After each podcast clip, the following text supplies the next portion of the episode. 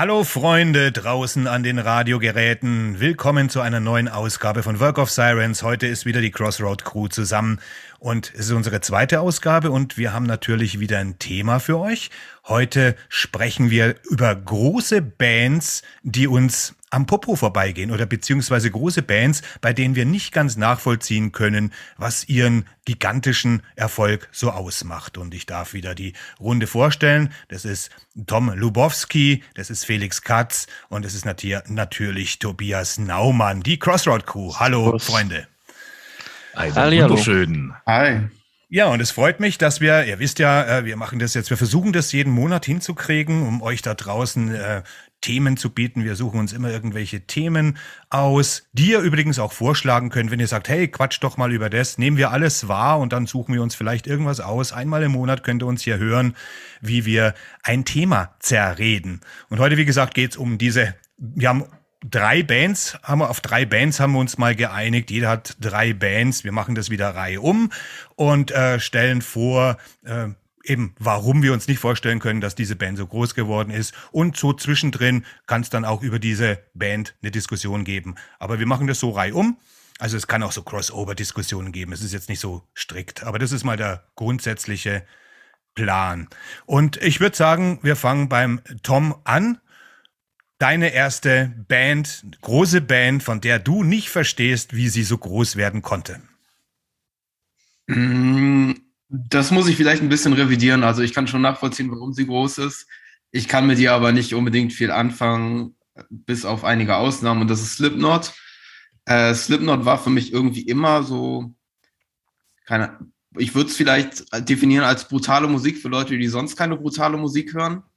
Ähm, es klingt schon relativ, äh, relativ derb, äh, aber es wird halt überwiegend, glaube ich, so von, von so Leuten gehört, die sonst nicht so in dem Metal-Sektor unterwegs sind. Was mich persönlich viel mehr eigentlich bei Sniplot stört, ist ähm, die Tatsache, dass ich finde, dass diese ganze New Metal-Geschichte bis auf einige wenige Ausnahmen äh, relativ schlecht gealtert ist. Also ich finde, das klingt mhm. ultra trashig jetzt, wenn ich das so ähm, als, als mit 20er mir jetzt noch anhöre und das ist ah, da wirklich rollen sich bei mir die Nägel auf. So, ah, das ist ganz, ganz, ganz schlimm. Ich kann auch mit diesem Image wenig anfangen. So diese ähm, Maskierung und wie die auf der Bühne sind. Ich kann absolut nachvollziehen, dass da, dass diese Band großartige Musiker hervorgebracht hat. Also Paul Gray zum Beispiel oder natürlich der im letzten Jahr verstorbene Joey Jordison, der ja wirklich alles trommeln konnte, wenn man mal die Diskografie von dem anguckt, aber ja. mir persönlich hat diese Musik, also bis auf so einen Klassiker wie Iowa und ich glaube das davor auch noch, nie so wirklich was getaugt und für mich war irgendwie immer relativ unnachvollziehbar, wie die so groß werden konnten. Ähm, auch, auch wenn ich natürlich den qualitativen Aspekt dieser Musik durchaus nachvollziehen kann, selbst wenn es mir nicht unbedingt gefällt. Ich glaube, ich glaube, das ist eben auch das, was man noch sagen muss.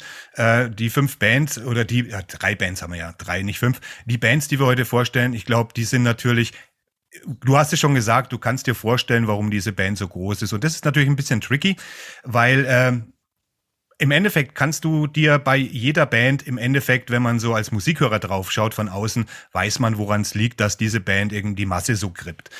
Und das war bei mir auch bei meiner mhm. Auswahl zum Beispiel die Überlegung. Ich habe aber trotzdem drei Bands, wo ich äh, zumindest von zwei sagen kann, da begreife ich es nicht ganz. Also jetzt nicht von, als Metalhead gesprochen, sondern einfach nur als Musikliebhaber gesprochen, wo ich drauf gucke und denke, es ist mir wirklich ein Rätsel.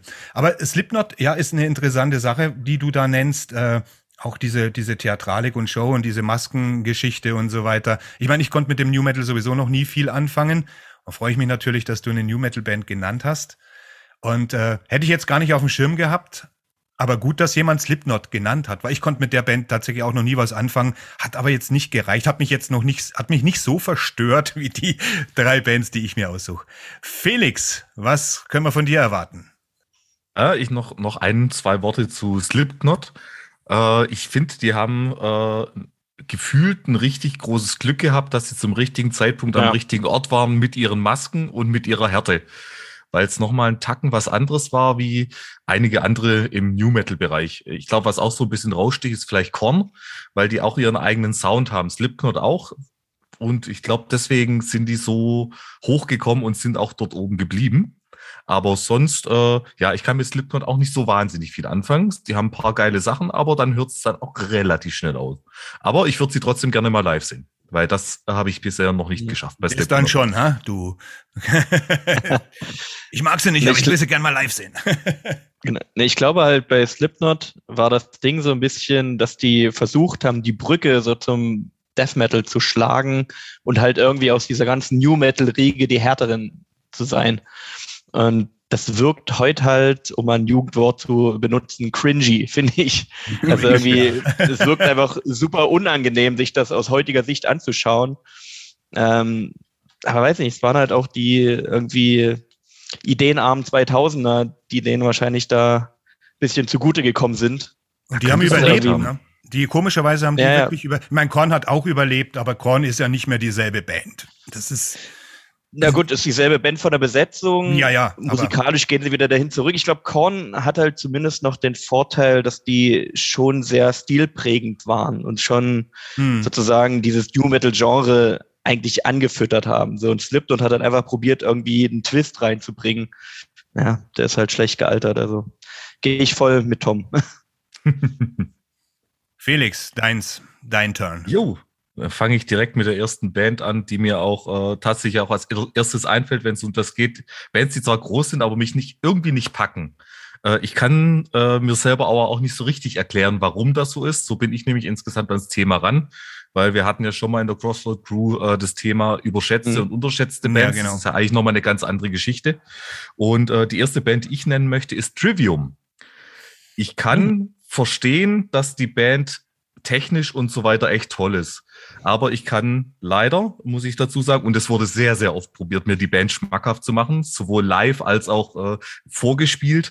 Äh, ich kann mit Mattifis Stimme sehr wenig anfangen. Und irgendwas insgesamt in dem äh, Mix, den sie haben, taugt mir einfach nicht. Und ich weiß bis heute nicht, was es ist, weil so vom Grundsätzlichen her müsste mir Trivium gefallen. Tut's hm. aber nicht. Hm. Ja, bei mir ist es wirklich, äh, bei mir ist es einfach, bei mir ist es eine Musikrichtung, der ich sowieso nicht so, also nicht so wie bei dir, der, der, ich weiß, dass das dir mehr bedeutet als mir. Ich habe da sowieso grundsätzlich meine Probleme mit dieser Art von Musik und für mich ist da Trivium auch keine Ausnahme. Ne? Also kann ich vollkommen nachvollziehen, dieses Unverständnis.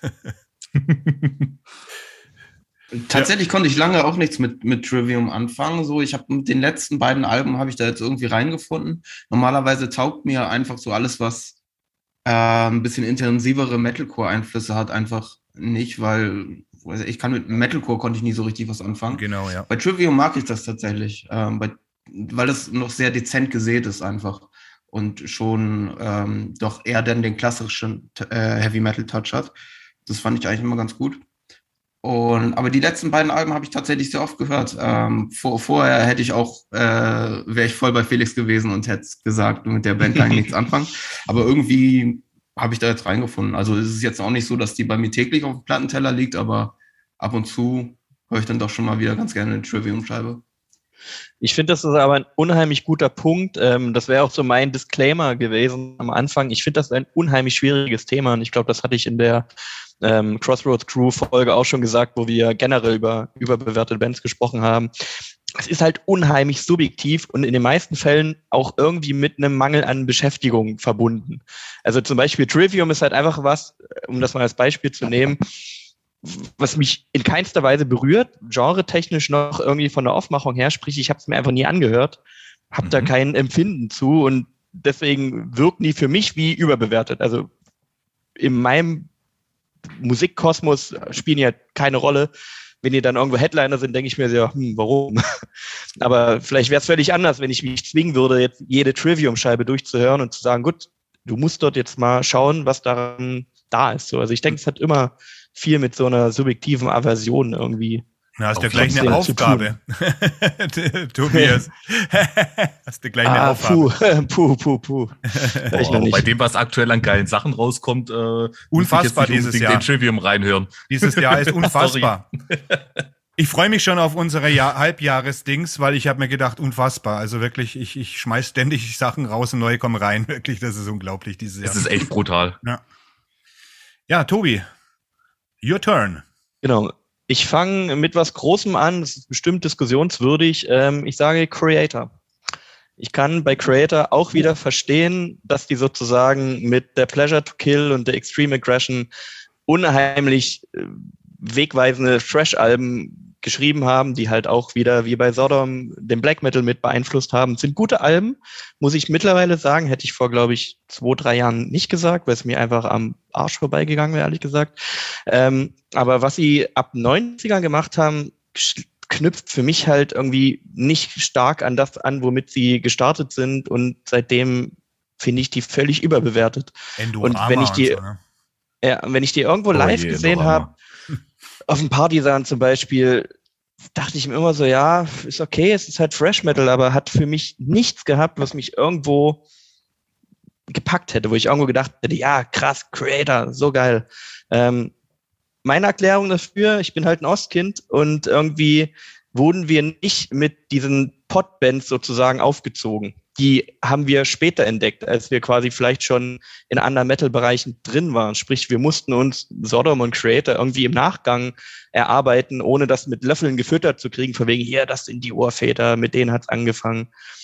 Und aus der Perspektive sind Creator für mich echt überbewertet und schwierig so. Aber du hast ja ähm, sowieso, du hast ja sowieso ein Problem mit Thrash Metal, ne? Ein bisschen. Ja, ja, genau. Es ist überhaupt, also ich habe da wenig Berührungspunkte. Ich höre da immer wieder mal rein und schaue mir auch Klassiker an. Aber es ist irgendwie, da ist der Funke bei mir noch nicht so übergesprungen. Es gibt immer mal wieder gute Sachen, wo ich es verstehen kann und akzeptieren kann, dass das äh, seine Berechtigung hat.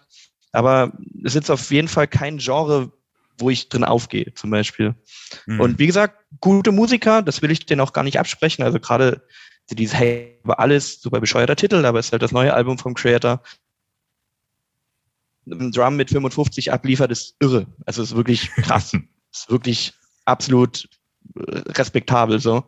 Von daher gute Musiker, aber ich komme musikalisch, sind die für mich mittlerweile absolut überbewertet. Hm. Ja, also Creator, wie du schon sagst, also ich bin, das habe ich äh, mit der Muttermilch aufgesogen, Creator, Sodom, hm. Destruction. Und äh, meine Lieblingsband damals äh, aus diesem, aus dieser Triumphirat, das war immer Destruction gewesen. Die ersten ja. drei Scheiben von Destruction und die ersten Sodom, wo sie noch gar nicht wussten, dass sie eigentlich Thrash Metal machen wollen dann später. Ne? Mhm. Und ja. äh, Creator war am Anfang immer irgendwie noisy. Also es war mir zu noisy von den Bands irgendwie. Also im Gegensatz zu Destruction, die hatten auch die geilen Riffs und Sodom hatte halt dieses Sodomhafte. Creator konnte ich am Anfang irgendwie gar nicht so richtig. Die kam tatsächlich bei mir andersrum erst später. Ich meine, es ist heute, wie du sagst, eine gute Band, die hat geile Riffs aber irgendwie gleichen sich die Alben dann doch zu sehr. Du hörst sofort das Creator, das ist so dieser Motorhead-Effekt irgendwie. Yep. Und du kannst wirklich nicht sagen, dass irgendwas schlecht dran wäre, aber mit Creator und mir hat's auch nie so richtig äh, funktioniert. Und ich meine, ich war überrascht von der Hate über alles, jetzt von dem Song, den ich mir angeguckt habe, ja. weil der schlägt eindeutig die, die, die, die Destruction äh, Aufmachung. Also ich habe erst gedacht, es ist interessant, dass man mal zwei Alben hat, von Destruction ist neue und für einen Creator, Creator schnupft Destruction im, im, im Vorbeilaufen. Aber es ist wirklich auch mittlerweile dieser Deutsch-Thrash, also dieser klassische mhm. Thrash. Da kommt nichts Neues mehr dazu. Also anders wie im Black Thrash, weißt, dass man immer versucht, andere Elemente irgendwie. Da gibt's richtig geile Sachen. Aber die, die deutschen Bands, die beharren drauf ihren Stiefel, der nie schlecht ist. Aber es ist halt immer das, was man schon die letzten 10, 15 Jahre gehört hat, unterscheidet sich kaum irgendwie mehr. Ich, nicht mal von der Produktion oder so weiter. Deswegen kann ich das völlig nachvollziehen. Da ist kein neuer Effekt dabei. Ne? Also ja. Da wird der Motorhead-Effekt oder der ACDC-Effekt zu arg überspannt irgendwie, ne, für mich. Das ist alles austauschbar. Ja, kann ich nachvollziehen. Bei mir war es halt äh, bei beiden Bands, äh, Sodom sowie Creator, wirklich über die Dokus, über Lords of Depravity und über mhm. Trash Alten Essen, wo ich dann sozusagen über die Doku sozusagen in die Perspektive gerutscht bin von damals und dann sehen, mehr sehen konnte, ah, okay, klar, aus dem Kontext des Westdeutschen, der sozusagen dort äh, sozusagen im Pott vor sich hin laviert und aus der Grube raus will und dann war es halt die Möglichkeit, da auszubrechen. Ergab das für mich mehr Sinn, aber sozusagen aus dieser jugendlichen Ostperspektive war es einfach irgendeine Freshband für mich, wo ich gedacht habe, ja, gut. Ja. Puh. Völlig verständlich, ja. Besonders bei ich möchte mich dem Reigen auch direkt anschließen, weil bei mir war es auch so, dass Creator sehr spät gekommen ist, gerade von den deutschen Thrash-Bands, nämlich tatsächlich erst mit dem äh, Gods of Violence Album von 2017, glaube ich, war's. Ja, genau. Das war. Äh, und dann, und dann habe ich sie äh, praktisch auch nahtlos auf dem Wacken zum allerersten Mal live gesehen und es hat eingeschlagen bei mir wie eine Bombe. Ich habe daheim zwar äh, zwei alte Creator-Alben rumliegen gehabt, die aber nie so richtig gehört. Danach ging es aber rund. Also alles, was dann in den 80ern war, habe ich dann äh, in mich aufgesogen, wie sonst mhm. was. Das, was in den 90ern war, kann man äh, gut drüber schreiben mit Endorama Renewal und wie sie alle heißen.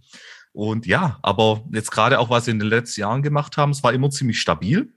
Und ich bin sehr gespannt, wie es das, auch das neue Album wird. Mal gucken, mal gucken. International Aber kommt Creator halt mittlerweile gut an. Ne? Also Creator ist mittlerweile wirklich eine Größe im internationalen Sektor. Das darf man nicht mhm. vergessen. Also mehr als bei uns wahrscheinlich. Ja? Wie, keine Ahnung warum. Das ist eigentlich ganz witzig, weil bei mir ist es ähnlich wie bei Felix. Äh, ich habe die auch relativ äh, spät entdeckt, auch mit der letzten Scheibe, also der Gods of Violence. Äh, und dann lief die bei mir irgendwie tagelang, weil das ist ja auch ein ultra geiles Ding einfach. Das kannst, da sind so fantastische Riffs drauf. Also wenn du mal geilen Fresh Metal hören willst, auf jeden Fall mal die Gods of Violence anspielen. Ja. Und dann habe ich mir erst später eigentlich durch, äh, ich weiß gar nicht, wann Dale Patterson rausgekommen ist mit seiner ganzen Black Metal Literatur. Und dann habe ich mir erst dadurch die frühen Sachen erschlossen. Und dann aber auch fleißig durchgehört, die 90er Sachen mag ich nicht so gerne, wo sie dann mit Hardcore-Elementen und so geliebäugelt haben, weil das einfach irgendwie nicht so meins ja. ist. Konnte ich nie was mit anfangen. Ich habe es natürlich gehört, aber ja, mir taugt es jetzt nicht so richtig. Aber sonst äh, durch die Bank weg eigentlich sehr stabile Alben, die Jungs. Für Jazz ist das fast, äh, für Jazz sag ich, für Thrash ist das, ja, Jazz und Thrash ist ja fast das Gleiche, ne? Also für, für Thrash ist mir das fast ein bisschen zu glatt. Ich meine, äh, im Gegensatz zur Pleasure to Kill, was wirklich eine geile Scheibe ist, oder den ja, frühen sagen, ja. ich bin ja ein Kind, ich, ich mag so, mein Thrash ist Razor zum Beispiel, der kanadische, oder, mhm. oder diese, diese, diese Rohheit, die, die ja eigentlich bei uns in, in Deutschland eben auch am Anfang so war und irgendwann dann hier in dieses allglatte, super produzierte. Äh, natürlich sind die Thrash-Riffs da, aber ich mag eben dieses kantige, wo einfach dieses, ja, wo der Punk noch ein bisschen vorherrschend ist, so irgendwie nicht. Es gibt da unglaublich viele Variationen. Ne? Du hast diesen Bay Area Thrash mit Megadeth, mit Metallica und diesen ganzen Sachen. Dann hast du den, den New Yorker Style mit Overkill und so weiter, diese amerikanische Schiene, die Kanadier mit ihrem rauen Thrash, der dem Deutschen ein bisschen ähnlich ist die ja eigentlich die Brücke ist zu dem, was wir Black Thrash nennen und so weiter. Und da fühle ich mich auch mittlerweile viel mehr aufgehoben als in diesem ziemlich glatten Thrash, ne, wo zwar geile Riffs rauskommen, aber mir ist die Produktion dann einfach ein bisschen zu ahlig irgendwie. Das ist mein Ding, ne? Machen wir mal weiter. Ja. Mach jetzt, ich muss jetzt den Tom schocken. ja, ich äh, meine Bands, also wo ich wirklich nicht verstehe, ich muss das wirklich sagen, das ist Guns N' Roses. Und zwar No. Und zwar, es ist ja, es ist ja so. Klar, Appetite for Destruction 1987. Die haben dieser ganze, dieser ganze lahme Hair Metal, der zu der Zeit war, dann kommt eine Band, die ein bisschen tougher ist, die ein bisschen räudiger ist. Alles gar kein Dim, kann ich alles nachvollziehen und es ist auch ein gutes Album. Und danach kam eigentlich niente. Ich meine, Use Your Illusion, da wurde alles aufgebläht auf zwei Alben. MTV hat sie in Dauerrotation gehabt und deswegen wurden sie wahrscheinlich auch so gehypt. Da wurde Geld reingeblasen. Dann diese ganzen Drogenskandale, die Skandale, die überhaupt nicht mehr aufgehört haben. Und der Grund, warum ich es nicht verstehe, ist nicht, dass die damals einfach ein gutes Album abgeliefert haben, sondern dass die heute 2022 einen unglaublichen Hype haben und immer noch größer sind, als sie damals waren, wo sie eigentlich noch Musik gemacht haben und im Endeffekt nur von ihrer Legacy leben von ihren, und wer da schon alles gespielt hat, äh, äh, Buckethead, Bumblefoot, also richtig geile Gitarristen, wo man weiß, da kann es eigentlich nur um die Kohle gehen und im Endeffekt nur ihr, ihr, ihr, ja, ihre, ihr, ihr, ihre Skandale verwalten und äh, aber nichts mehr wirklich abgeliefert haben. Deswegen muss ich sie reinbringen. Nicht, dass ich es nicht verstehe, dass man Guns N' Roses mag. Ich hasse die Band auch nicht im Übrigen oder sonst irgendwas. Und aber ich finde irgendwie, die sind, die, das ist eine der wenigen Bands, die nicht, wo die Leistung mit ihrer, ihrer, ihrem, ihrem Erfolg oder ihrem Hype nicht standhält. Also das ist eine unglaubliche Diskrepanz. Deswegen muss ich Guns N' Roses hier erwähnen. Jetzt Stille. Stille. Tom Vielleicht darf ich da mal für die Jungs noch eine Lanze brechen. Ja, rein. also ich, ich kann ich kann es natürlich äh, in gewisser Weise nachvollziehen und es stimmt natürlich, das ist, kannst du ja nicht wegdiskutieren, dass es wahrscheinlich selten eine Band gab, die so an ihrem Erfolg zerbrochen ist wie äh, Guns N' Roses. Also wenn man sich mal anguckt, wie äh, sich das Line-Up dann immer weiter ausgedünnt hat und spätestens an dem Punkt, wo Slash und Duff McKagan dann raus waren, war die Sache eigentlich äh, klar, dass es jetzt mit der Band keine wirkliche Zukunft hat. Äh, das hat ja auch Chinese Democracy sehr stark gezeigt, was ja wirklich jetzt kein Guns N' Roses würdiges Album ist. Und das nach 17 Jahren, ne? So, oder wie lange das war. So lange warten wir jetzt auch noch auf, das, auf den ja. Nachfolger. nee, aber ich bin echt äh, sehr gespannt, weil ich halte die Ausgangssituation von dieser Band einfach äh, ganz gut jetzt für ein Album. Ich mag nicht so gerne die Sachen, die sie jetzt rausgebracht haben. Also eine, eine hier, hier Absurd, glaube ich, der erste, den sie da rausgefeuert haben. Das ist ja komplettes Aufwärmen von irgendwelchen Songs. Also äh, Hard School hat mir dann schon besser gefallen. Wenn das so die Richtung ist, in die sie dann gehen mit neueren Sachen, dann denke ich mal, dass da eine echt geile Platte bei rumkommen kann. Vor allen Dingen, weil sie jetzt auch wieder einigermaßen mit Originalmitgliedern da unterwegs sind. Aber äh, ich bin gespannt. Äh, sehr doll und ich finde Use Your Illusion natürlich bestes Doppelalbum, was jemals existiert hat. Das musst du natürlich äh. sagen, klar.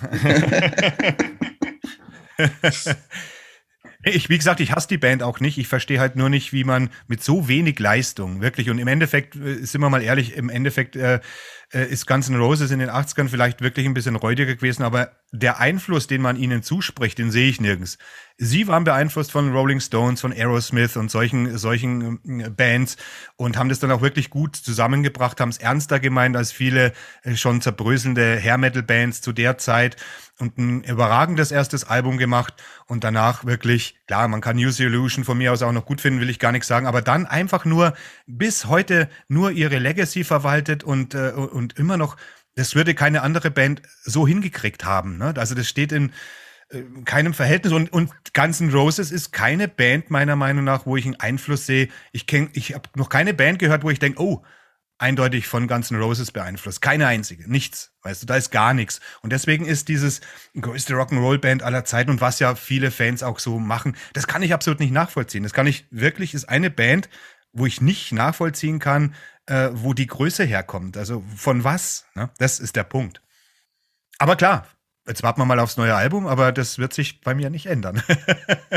dass ich es nicht verstehe. Es, muss, es heißt, äh, es sei denn, die hauen jetzt irgendeinen Brocken rein, wo das alles rechtfertigt, was sie die letzten Jahre getrieben haben. Schauen wir mal. Also, bist du wieder dran, Tom? Dass du aus deiner Schockstarre kommst. Dann hau ich mal die nächste Band raus. Ich weiß nicht, vielleicht steht sie bei dem einen oder anderen doch denn als ähm, Äquivalent für Sabaton noch auf der Liste. Und zwar oh. ähm, Powerwolf. ja, das ist gut. Du, ich habe es mir überlegt, ob ich Powerwolf nehme. Ja, ich auch. Aber ich, ich habe dann gedacht, naja, entweder, also die muss ja eigentlich von euch kommen, aber wir haben ja schon diesen Running Gag gemacht, dass wir dann alle, jeder macht drei Bands und dann sagen wir alle zusammen nochmal Sabaton. Dann habe ich mir gedacht, das könnte das gleiche für Powerwolf gelten tatsächlich. Witzig. Ja. Amen and Attack. unfassbar, unfassbar das Zeug. Also ich äh, ähnlich wie, wie bei, bei Slipknot, wobei ich das bei Powerwolf noch mehr nachvollziehen kann als bei Sabaton, dass da schon, also da steckt ja schon eine musikalische Qualität dahinter. Das würde ich Sabaton jetzt auch nicht zu 100% absprechen, aber eben mhm. doch deutlich marginaler, als, als es bei Powerwolf der Fall ist. Ähm, ich, ich, ich, konnte, oder auch ähm, mit einer jüngeren Band, also Walkings geht ja in eine ähnliche Schiene, äh, konnte ich nie was anfangen. Ich mag diesen Bombast nicht, dieses zu glatte, zu kitschige. Ich finde das Auftreten äh, peinlich, also mit diesen, dieses, das ist ja kein Corpse Paint, so, das ist ja eher so, so, so diese wölfische Schminke oder so und dieses, mhm. dieses Image von denen, da weiß ich nicht, das taugt mir halt gar nichts und das ist halt, was, wo, wo, was ich eher abstoßend finde, als dass das irgendwie so ein, so ein Kult um die Band entwickelt, wie es zum Beispiel bei Ghost der Fall ist. Äh, und Ghost. Ja, Ghost ist halt und, musikalisch äh, wirklich, das ist, kannst wirklich nicht vergleichen. Also, nee, also ich meine jetzt, äh, jetzt nur vom, optischen her. Ja, ja, ja, ja. Also ja. Mit, der, mit der Bühnenpräsenz. Natürlich, äh, Ghost ist eine ganz andere Liga und das ja. neue Album ist natürlich auch eine Klasse für sich. Ja. Aber ich fand bei diesen Bands, und da spielt Powerwolf für mich in gewisser Weise auch in einer ähnlichen Liga wie Sabaton oder wie Walkings, dass es irgendwie für mich mehr Schein als Sein ist. Also, dass die Musik irgendwie immer hinter dem zurückbleibt, wie sie sich nach außen hin präsentieren, dass irgendwie ja. immer dieses Image im Vordergrund steht.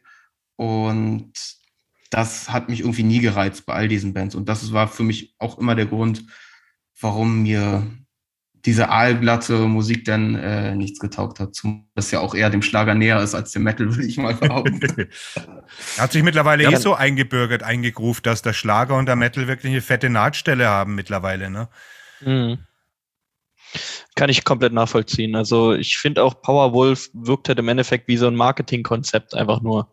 Also es hätte man sich überlegt, gut, sowas wie Sabaton kommt gerade gut an. Was kann man denn, was kann man denn in der Richtung noch aufziehen mit einem bisschen anderen Konzept, anderem Konzept, mit anderen Kostümen? Und genau wie du es meinst, das wirkt halt wirklich, als wäre diese ganze Maschinerie der Inszenierung viel wichtiger als die Mucke, die da hinten rauskommt irgendwie. Und das, keine Ahnung, so Eventbands fallen mir dann eh irgendwie schwer ernst zu nehmen. Sie haben ja auch mal in einem Interview gesagt, dass wenn Sie Songs schreiben, dass es auch einfach alles zum Konzept und so weiter passen muss. Ja. Da würde ja. mich interessieren, okay, was schreiben Sie denn sonst noch, was dann nicht zum Konzept passt? Tierisch brutale Black Metal Riffs die ganze Zeit. Aber sowas von.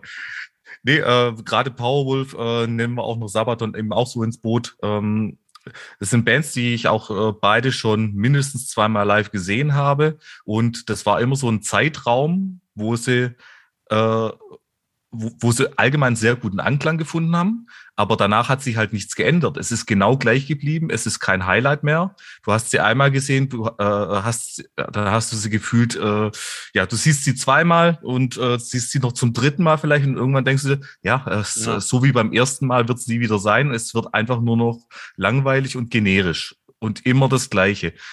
Und das ist das, was ich so äh, erschreckend finde, stellenweise bei diesen Bands. Eigentlich ist der Sound, der ist echt catchy bei einigen ja. Liedern. Der ist echt catchy, der geht gut rein.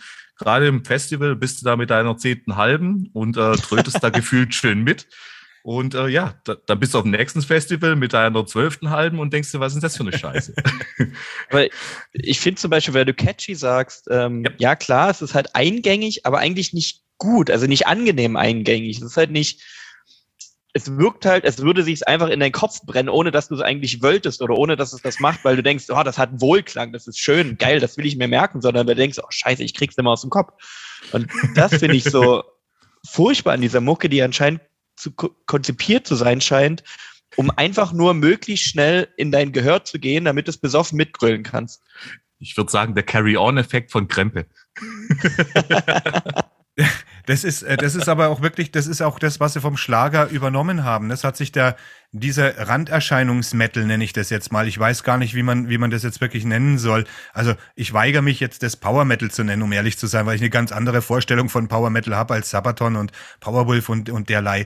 Und äh, das hat sich aber an diesem, an diesem Randbe ich nenn's mal Randbezirk Metal, äh, so eingebürgert, dass du im Endeffekt gibt da Helene Fischer wirklich eine, eine harte, harte Band, die richtig äh, die Gitarren zupft hast du genau das Gleiche. Also da gibt's fast keine Unterschiede mehr.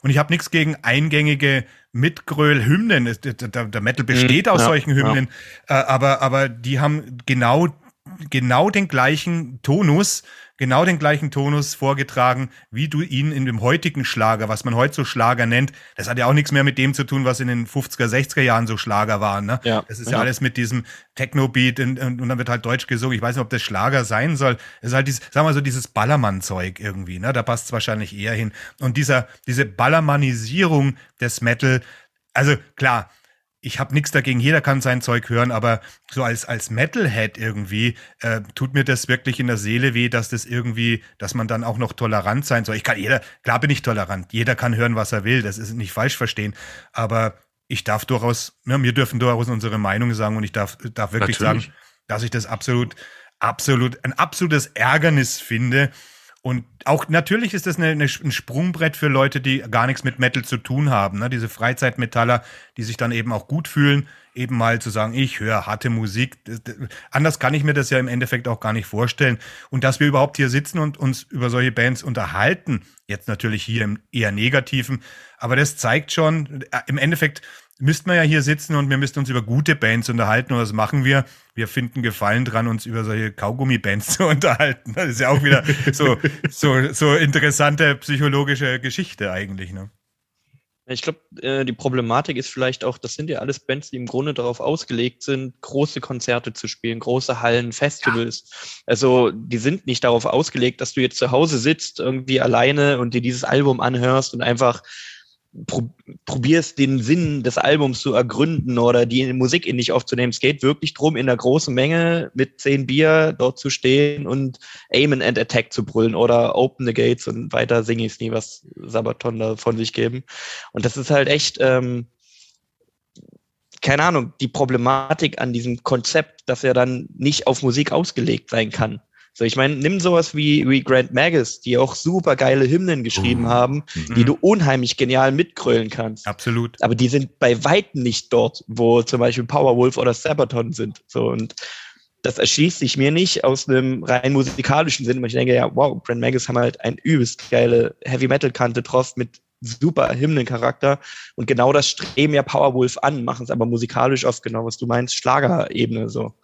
Also mit du, den einfachsten du, Mitteln. Was du auch die Hymnen so von Judas Priest, weißt du, Living After Midnight, das, ja. äh, das, das sind einfach Dinger, da kannst du auch mitgrölen, aber keiner hat das Gefühl, der ist jetzt im falschen äh, im Schlagerzelt gelandet oder ja. auf, auf, der falschen Baustelle. Ne? Und äh, das ist auch nicht ultra hart und nix, aber jeder Metal-Fan findet Living After Midnight äh, äh, oder, oder diese, diese, diese Sachen, oder auch die Iron Maiden-Sachen gibt's ja auch, Number of the Beast, das sind ja auch alles Hymnen, die kann man, oder Visigoth, da gibt's ja so geile Sachen, wo du eben nicht ja. das Gefühl hast, oh Gott, ich erstick im Käse oder so, ne? Also das ist, das schließt das eine, schließt das andere ja nicht aus, aber hier ist irgendwas Ungutes am Werk, wirklich musikalisch gesehen, was wirklich Ungutes am Werk. Aber selbst bei sowas wie, und dann höre ich oft, selbst bei sowas wie Maiden merkst du ja, dass ein Album wie Book of Souls, das einfach für Hallen geschrieben ist und für Stadien geschrieben ist, halt nicht an die Klasse rankommt wie frühe Maiden-Alben, wo sie halt für sich Songs geschrieben haben oder Themen ja. bearbeitet haben, die, die denen auf den Nägeln gebrannt sind. So, und keine Ahnung, da merkt man halt schon einen Unterschied, ob du jetzt drauf gehst, gut, ich brauche hier eine Hookline, oder ob du einfach den Song aus dir heraus komponierst. Ja. Das macht halt schon extrem viel aus. So, dann würde ich sagen, machen wir beim Felix weiter mit seiner Nummer zwei. Ja, und äh, jetzt werde ich wahrscheinlich so halb gesteinigt von einer Person in unserem Kreise, weil äh, ich weiß, dass äh, er diese Band mag und auch schon das neue Album sehr, sehr gelobt hat. Es geht bei mir nämlich um Amorphis. Ach du meine, ich habe es gerade uh. geahnt. Und das, deswegen, tut mir das, deswegen tut mir das auch etwas leid, Krempe. Aber wow. äh, ich habe ich hab, äh, tatsächlich ich weiß, warum ich Amorphis nicht so mag. Ja, das will ich jetzt hören. Ganz klar. und äh, also ich rede jetzt von den Amorphis, wie sie jetzt sind und die letzten Jahre waren, nicht von den ersten zwei Alben. Äh, das ist ja eine ganz andere Amorphis-Geschichte. Völlig, ja. Nee, ähm, ich kann tatsächlich die mit der Stimme von Tommy Jautzen heißt er, glaube ich, genau. nichts anfangen. Überhaupt nicht. Ernst ist es dein Ernst? Ja, wirklich? ja. Ich weiß nicht warum. Es er taugt mir überhaupt nicht wenn du es schaffst, mir ein Lied vorzuspielen, das ich dann geil finde, weil Tommys Stimme geil ist, dann mache ich da einen Haken dran. Aber das hat bisher noch niemand okay. geschafft. Ich habe sie auch schon zweimal live gesehen und fand sie einfach, äh, ja, musikalisch gigantisch. Geiler Melo-Death, den die raushauen. Gitarrenspiel, super. Aber mhm. sobald Tommy loslegt, bin ich raus. Das ist interessant, wobei ich, ich halte ihn tatsächlich für einen der besten äh, neben äh, Michael Ackerfeld im Growl-Bereich. Mhm. Der ist so klar und kraftvoll, also für mich. Und seine Clear-Stimme ist, ist, ist, da ist Gold drin. Also natürlich ist das wie, da sind wir wieder beim Subjektiven. Ne? Ich, genau. ich finde das, mich, mich peitscht das weg, mir macht das Gänsehaut. Äh, ich, ich so eine kraftvolle Stimme. Äh, ja, er, erstaunt, ja, interessant. Also ja, deswegen will ich das auch wissen, was es ist. Aber ich denke, wenn man wenn man irgendwie keinen Bezug dazu hat, dann wird das auch nichts bringen, wenn ich dir irgendein Lied vorspiele. Vorspiel. Es gibt diesen Effekt einfach, da kommst du aus irgendeinem Grund nicht rein und dann nützt dir das auch yep. nichts, wenn dir irgendjemand was vorspielt. Das verstehe ich total. Ne? Aber dass es ausgerechnet Amorphis trifft, äh, ich meine, du darfst ja nicht vergessen, wir sind hier bei, ich verstehe nicht, wie diese Band so groß werden konnte. Ne? Ob du da nicht das Thema verfehlt hast, weil, weil nur weil dir die Stimme vom Tommy nicht gefällt, ist es schon nein, nein. Ich habe es ich hab's vorhin schon gesagt. Äh, ich habe das da ein bisschen mehr so aufgefasst. Bands, die mich persönlich nicht so packen, obwohl sie relativ ja, ja. groß Sicher. sind. Ja. Und das ist ja das. Und äh, ja, ich habe auch, äh, nachdem du die äh, Review gemacht hast äh, in deinem Podcast, mhm. äh, die ja äh, über alle Maßen hinweg. Das hast du, glaube ich, ja sogar als 10 von 10 Album bezeichnet. Und gerade Ja. deine Anspieltipps, die habe ich alle angehört und es war jedes Mal wieder genauso. Tommy war Okay. bei mir weg. Leider. Okay, interessant. Ja, das ist ein interessanter Effekt, aber da kann man dann nichts machen. Das ist so ein typisches Beispiel wie, kann man nichts machen, weil das ist dann einfach so, ne? Äh, Ich kenne ich kenn den Effekt, ja. Es gibt da einige Bands, die, die habe ich auch versucht zu lieben, weil ich sie lieben möchte, ne? Weil das irgendwie, ich muss diese Band lieben. Aber es klappt einfach nicht. Also ich, ich kann das schon irgendwie, ich kann es verstehen. Nee, ich kann es nicht. ich, jetzt war ich aber gespannt, was jetzt kommt. Ja, ich bin jetzt ein bisschen perplex, deswegen ist jetzt mein Wortgeschwader ein bisschen eingedämmt. Ich meine, ich verstehe natürlich, dass es so ist, ne? dass es, wenn ein irgendwas stört, stört ein das, warum auch immer. Und man weiß auch manchmal gar nicht, woran das liegt. Und es nützt dir jetzt auch gar nichts, wenn ich auf dich einrede. Was? Wie kannst du nur? Felix, du bist raus, nie wieder Crossroad Crew für dich. Du hast ja keine Ahnung von Musik. Das nützt ja nichts, weil, äh, weil ich, ich verstehe den Effekt ja dahinter. Ne? Deswegen, who cares? Nehm's locker. Und ich dachte schon, Tom sagt aus Rache für Guns N' Roses jetzt Blue Oyster kalt. Das wird nachher noch kommen. Pass nur auf, die wollen mich jetzt fertig machen. Die nehmen mich jetzt hier. Genau. Die Felix-Tom-Ecke macht mich, nimmt mich in die Zange. Ja, aber sag ich finde, das ist ein super gutes Beispiel. Also nicht, nicht für eine schlechte Band, sondern dafür, wie subjektiv das ist und wie schwierig das Thema irgendwie allgemeingültig zu beantworten ist. Man kann es jeweils nur für sich beantworten, finde ich. Das ist ja das Interessante, deswegen haben wir ja diese Musiktalks und deswegen machen die auch Ja. so viel Spaß, weil man eben dann auch mit solchen Sachen konfrontiert ist. Es bringt ja nichts, wenn wir uns alle nur nach der Nase reden. Es interessiert mich ja gerade die andere Meinung, sonst bräuchte, sonst, sonst bräuchte ich mich ja nicht mit euch unterhalten, wenn ich nicht wissen Ja. wollte, wie ihr das empfindet. Ne? Dann gibt's Gemeinsamkeiten, über die freut man sich und dann gibt's Dinge, wo man erstaunt ist und will rausfinden, woran das liegt. Und das ist genau, das ist ja das, genau das Geile an, an diesen Musiktalks. Ich muss auch zugeben, ich habe lange überlegt, ob ich Amorphis nennen soll, obwohl sie bei mir klar auf der Liste sind. Vor allem, nachdem ich das bei dir gehört hatte, habe ich gesagt, ah, traust du dich das? Ja, komm, das wird interessant. Ja, das, wird ist interessant. genau so muss es doch sein, weißt du so. Na du, ich muss aber dazu sagen, ich hatte Amorphis die ganzen Jahre eigentlich jetzt überhaupt nicht auf, auf dem Schirm. Äh, ich habe die immer wahrgenommen, neues Album und so weiter, auch Queen of Time. Ich habe das registriert damals.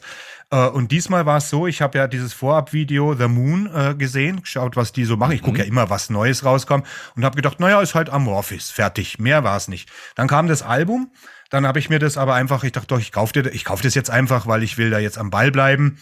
Und dann, und dann hat's mir wirklich einen Helm verspult. Und, äh, und das ist dann auch noch mal zusätzlich gewachsen. Und ich habe echt gedacht, ich habe ist eigentlich gar nicht so mein Musikstil.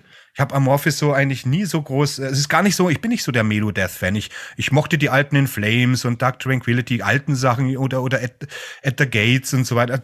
Aber mehr mehr war da nicht. Das waren eher so zufällige, wo man halt mal reingehört hat. Und Amorphis habe ich auch immer in diese Ecke gedrängt, aber diese, wo ich mich da mit den Lyrics beschäftigt habe und diese wahnsinnig gute Produktion von dem Album und was die da wirklich treiben. Und dann eben Tommys Stimme. Und das war halt bei mir genau das, was mich total gecatcht hat, wo ich gedacht habe, ohne einen anderen Sänger würde das bei mir nicht, nicht so funktionieren, weißt du? Mhm. Genau der andere Weg. Also ich bin jetzt nicht der, der Amorphis-Fan, der die schon immer gehypt hat. Das war wirklich jetzt dieses Halo-Album, das mich einfach mal, ne, letztes Jahr wäre es vielleicht anders ausgegangen. Wie gesagt, ich habe dieses Jahr sowieso eine härtere Gangart. Und letztes Jahr war ich mehr so im Brockrock unterwegs und im klassischen Sektor. Und dieses Jahr bin ich wieder eher ein bisschen im Extreme-Metal-Bereich unterwegs. Also ganz anders und man weiß nie, was man bekommt. Es ist immer nach Stimmungslage auch abhängig. Letztes Jahr hat mich dieses Album vielleicht überhaupt nicht groß interessiert und diesmal hat es halt einen Nerv getroffen. Ne? Aber so oder so, ob man die mag oder nicht, der Tomi hat immer noch das schönste, den schönsten Mikrofön. Oh ja. Ja, ja, ja, das ist. ja, und dann, ja gut, dann äh, habe ich den, da musste ich das jetzt schlucken. Dann kommt jetzt der Tobi. Ähm, hier bei der nächsten Band ist so ein bisschen die Diskussion, ja, haben die die Größe sozusagen, die hier vielleicht gewollt ist, aber ich nenne sie, glaube ich, trotzdem, weil die gerade zumindest hochkommen oder schon weit oben sind. Und das sind Slacked. Sagt ah, ja, euch ja, das was? ja, ja, ja, ja, klar. Die haben jetzt, Genau. ich habe das erste Album unten stehen, Das neue Goddess-Album kam jetzt Genau. raus dieses Jahr. Genau, ist ganz frisch draußen. Und komme ich genau, nicht die rein sind auch auch. gerade viel, sind gerade Ich viel unterwegs. Und mein Problem mit Slack ist und war schon immer, dass das für mich ein reines Tribulation Rip-Off ist. Dass sie Hm. dieselben Riffs haben, dieselbe Mucke machen, aber in so einer Art Metal-Boyband-Facette irgendwie. Die quasi irgendwie nichts eigenes gemacht haben, prinzipiell junge Dudes sind, die dort quasi oberkörperfrei und im bester Heavy Metal, schaut mal, wie geil wir sind, Manier ihre Songs runterruppen, ohne dass für mich da irgendwie was Eigenständiges bei rumkommt. Und ich habe halt nie verstanden, warum man, wenn man Tribulation hat, sich Select anhört, was irgendwie dieselbe Suppe ist, nur halt lauwarm gefühlt für mich. Irgendwie so ein, eher so Richtung Hype gehend, ne, dieses Slack. Genau. Grad, und ja. da bin ich niemals rangekommen. Und meine Überlegung, warum mich das so stört, ist, glaube ich, meine ähm, generelle Abneigung gegen Bands, die im Grunde einfach Zeug kopieren, die einfach sozusagen ein, ein, funktionierendes Konzept nehmen oder, oder eine Band nehmen und, und einfach sozusagen diesen Stil auch nochmal machen und damit groß werden, wo ich mir denke so, okay, sinnlos. Also ich verstehe halt irgendwie diesen Anreiz nicht, außer selber zu üben, vielleicht in, in Fern zu kommen, wo man vorher nicht gespielt hat.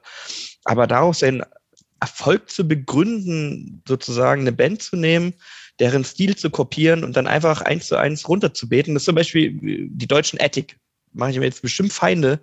Aber ja. ist für mich ähnlich schwierig. Das ist halt King Diamond, Merciful Fate, Worship pur.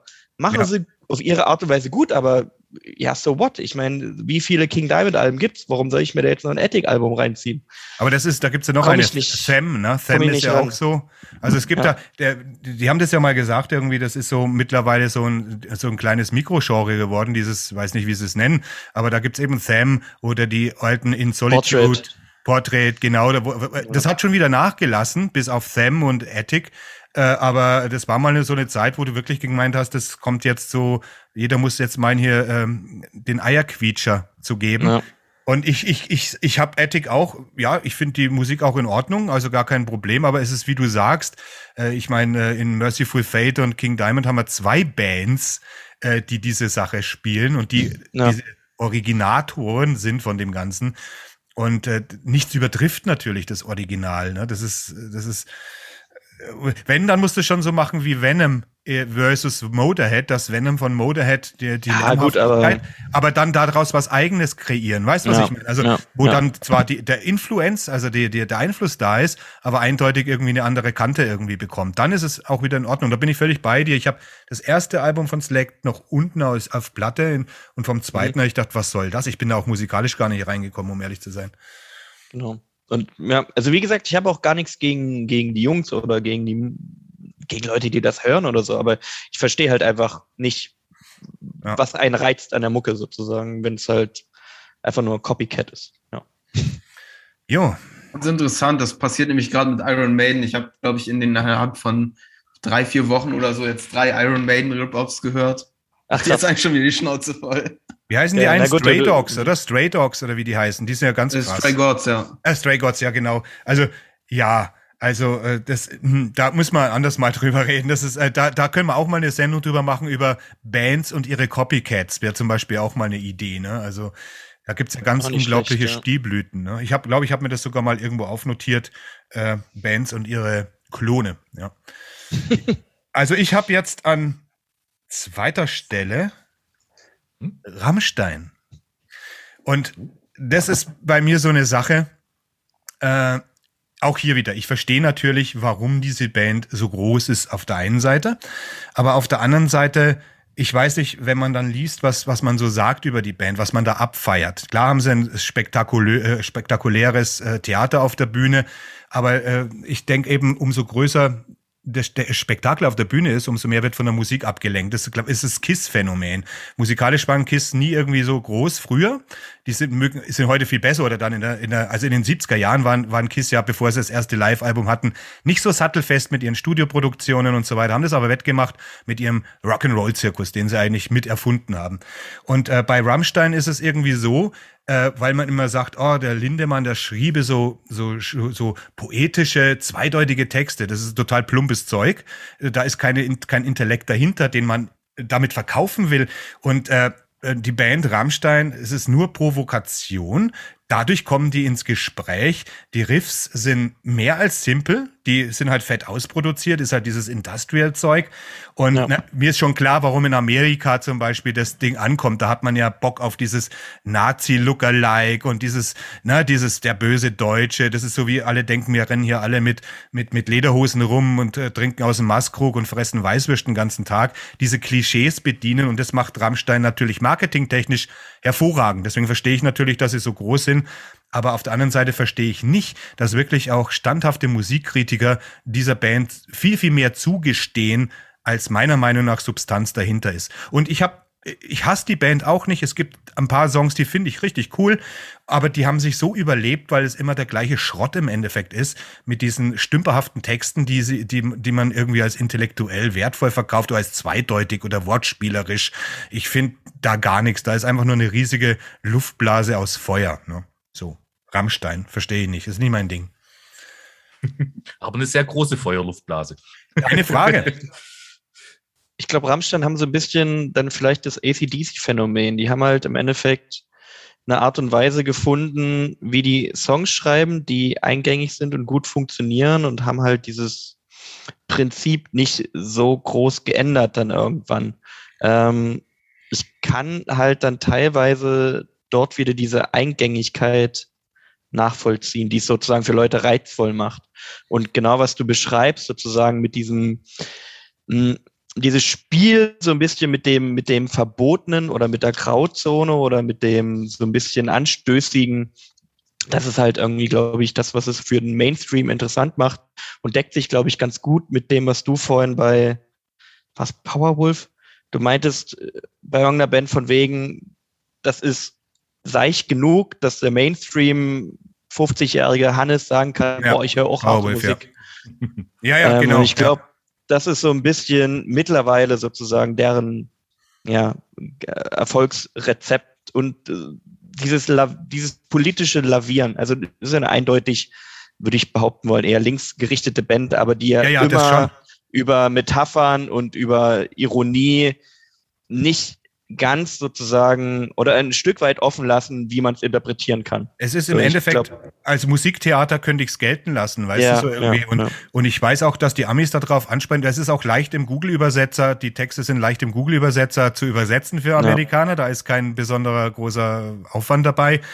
Aber ich finde, das ist auch gut, dass sie das mal gemacht haben. Ich finde zum Beispiel das Album Sehnsucht damals war ihr zweites, glaube ich. Mein Sohn, ja. der war damals elf Jahre alt, der hat das ganze Album auswendig runtergebetet. Fand ich irgendwie witzig, weißt. Aber das ja. ist auch die Zielgruppe, diese elf, zwölfjährigen. Und für, für jemanden in der Pubertät ist das natürlich attraktiv. Und für Amerikaner ist es wahrscheinlich auch attraktiv. Aber dieses Rammstein-Phänomen, das geht ja darüber schon hinaus. Und das habe ich nie ja, wirklich verstanden, weil die Lieder irgendwann, ja, ist gut jetzt. Ne? Also mal ein, zwei Lieder, aber dann ist ja auch gut. Es ist dann immer wieder, also es ist wirklich gut. Und das habe ich nie so richtig verstanden, dass die Band auch wirklich so wahnsinnig groß ist, dieser größer als jemals war. Und dann auch mit dem Lindemann da vor kurzem mit diesem Video, was heißt vor kurzem, letztes Jahr mit diesem Ich fress Kinder oder, oder ich esse Kinder. Ja, ja. Immer, der, immer das gleiche Schema. Einmal ist es Deutschland, dann ist es Kinderfressen, dann ist es keine Ahnung was, dann ist es äh, Sadomaso, immer mhm. diese Eindeutigkeiten, wo man genau weiß, jawohl, die Presse schreibt darüber, die genau. springt auf, beste Werbung, weißt du. Und das ist halt wirklich der Punkt, das ist einfach super medienwirksam. So, und dann da sind halt Könige drin, mit ja, jedem absolut. Album, mit jedem Song irgendwie ein Thema mit dem Video finden. auch noch. Ja, genau. Ja, ja. Das, das gesellschaftlich gerade sticht, so, ja. ja. Aber ja, kann ich verstehen, die Wahl. Kann ich doch. Ja, und ich als äh, junger Pubertierender fand Sehnsucht auch ein sensationelles Album. ja, klar, da ist, das ist das Zielpublikum. Gar keine Frage. Ja. Also es war genau die Zeit Sehnsucht und Mutter waren genau zu dem Zeitpunkt, wo, man, äh, wo ich so langsam in diese härtere Musik reingekommen bin und es hat halt voll eingeschlagen natürlich. Mhm. Tom, du hattest noch was? Ja, ich kann mich dem auf jeden Fall in Teilen anschließen. Also natürlich, was die Aufmachung angeht, was die Präsentation angeht, äh, macht den, glaube ich, so schnell niemand was vor. Aber aber lyrisch finde ich äh, ja. zum Teil echt maßlos überschätzt. Ja. Aber es ist halt einfach genug, dass sozusagen, ähm, das klingt jetzt gemein, aber dass auch simple Geister relativ schnell sozusagen hinter die Texte kommen und das mitsingen äh, können und sie sind sehr gut darin, eingängige, aber groovige Riffs zu schreiben. Und das muss man denen lassen. Ich glaube, es gibt für jeden, auch von uns, einen Rammstein-Song, wo man sagen würde, das Riff ist schon irgendwie geil. Das stimmt schon. So, ich, ich sage, ich, kriegen, ich, ich hasse die Band ganz gut hin, so. so. Ich hasse die Band. Nee, nee, klar. Ja. Aber ich habe halt den, den maßlosen Erfolg, den verstehe ich halt nicht so ganz, weißt du. Das genau, halt, ja. ja. genau. Den verstehe ich. In, in dem Punkt äh, sind die für mich sogar ähnlich wie Slipknot, dass ich sage, äh, da stecken natürlich schon großartige Musiker dahinter, die wirklich was von dem verstehen, was sie machen und äh, das auch geil umsetzen können. Aber die Resonanz, die dem entgegensteht, die kann ich in dem Maße nicht nachvollziehen. Ja, ja. ja. Ja, ist krass, welche Entwicklung die genommen haben. Das ist echt irre. Absolut. Eigentlich. Überleg mal, Stadiontour 2019 und wann es war, wo die losging. Ja. Das, das, war ja ein, auch wieder ein weltweiter Hype ohne Ende. Man muss mir ja schon überlegen, wie viele Rammstein-Coverbands es allein gibt und, und, und ja. selbst die füllen ja Hallen. Also äh, teilweise ist ja ich Stimmt, Völkerball und so. Keine, ja, genau. Ich habe jetzt keine Namen. Es gibt irgendwie drei oder vier Rammstein-Coverbands, wo selbst dort die Tickets irgendwie innerhalb von zehn Minuten ausverkauft sind, weil die Leute eh nie zu einer Rammstein-Show kommen würden, weil das dort eine halbe Minute dauert oder so. Das ist halt irgendwie absurd. Ja, ja eben. Es nimmt absurde Züge an. So, Tom, bei dir Nummer drei, deine dritte Band, wo du nicht begreifst, dritte, was hier los ist. Meine dritte Band ist äh, Evanescence. Hm. Und zwar, also die haben ein super erstes Album hingelegt. Wahrscheinlich taugt euch das jetzt eher weniger, aber bei mir ist es halt eher so frühe, frühe musikalische Erweckungsphase. Hältst du uns für harte Jungs oder was? Nee, aber das hat, das hat, das ist wahrscheinlich eher das, was du Krempe gesagt hast bei Guns N' Roses. Also die haben wirklich eine hervorragende erste Platte hingelegt, die auch über alle Maßen erfolgreich war. Aber ich glaube, diese Platte ist schnell größer geworden, als es die Band selbst war. Und in dem Punkt, man hatte ja sehr große Hoffnung in Amy Lee, dass sie jetzt irgendwie die nächste große weibliche Stimme in der härteren Rockmusik ist. Und sie ist ja auch eine gute Sängerin gewesen, aber sie haben auch nie wieder das Level von dem ersten Album erreicht. Also dieser äh, Ben Moody, der da Gitarrist gespielt hat, äh, in der frühen Phase, der ist dann auch relativ schnell ausgestiegen. Ich glaube, das war ein Punkt, wo man dann schon äh, einen Dämpfer gemerkt hat. Natürlich haben sie jetzt mit Jen Majura eine äh, super begabte Gitarristin, aber die, die Klasse und der Mythos und, und und dieses Bissige, was sie am Anfang noch hatten, diese wo es musikalisch wirklich austariert war, das hatten sie danach, glaube ich, in der Form nie wieder so. Also die haben immer mal wieder dann einen guten Song oder ein solides Album hingelegt.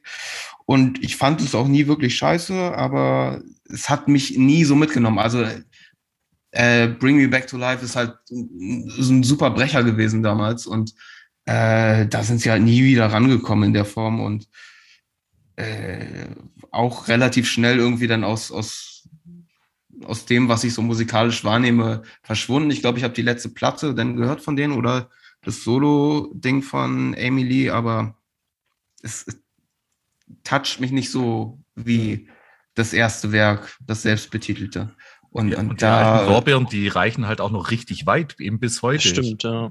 Wie viele kennen noch Evanescence oder äh, Evanescence oder wie man es aussprechen mag, weil das, da, da geht es ja schon los.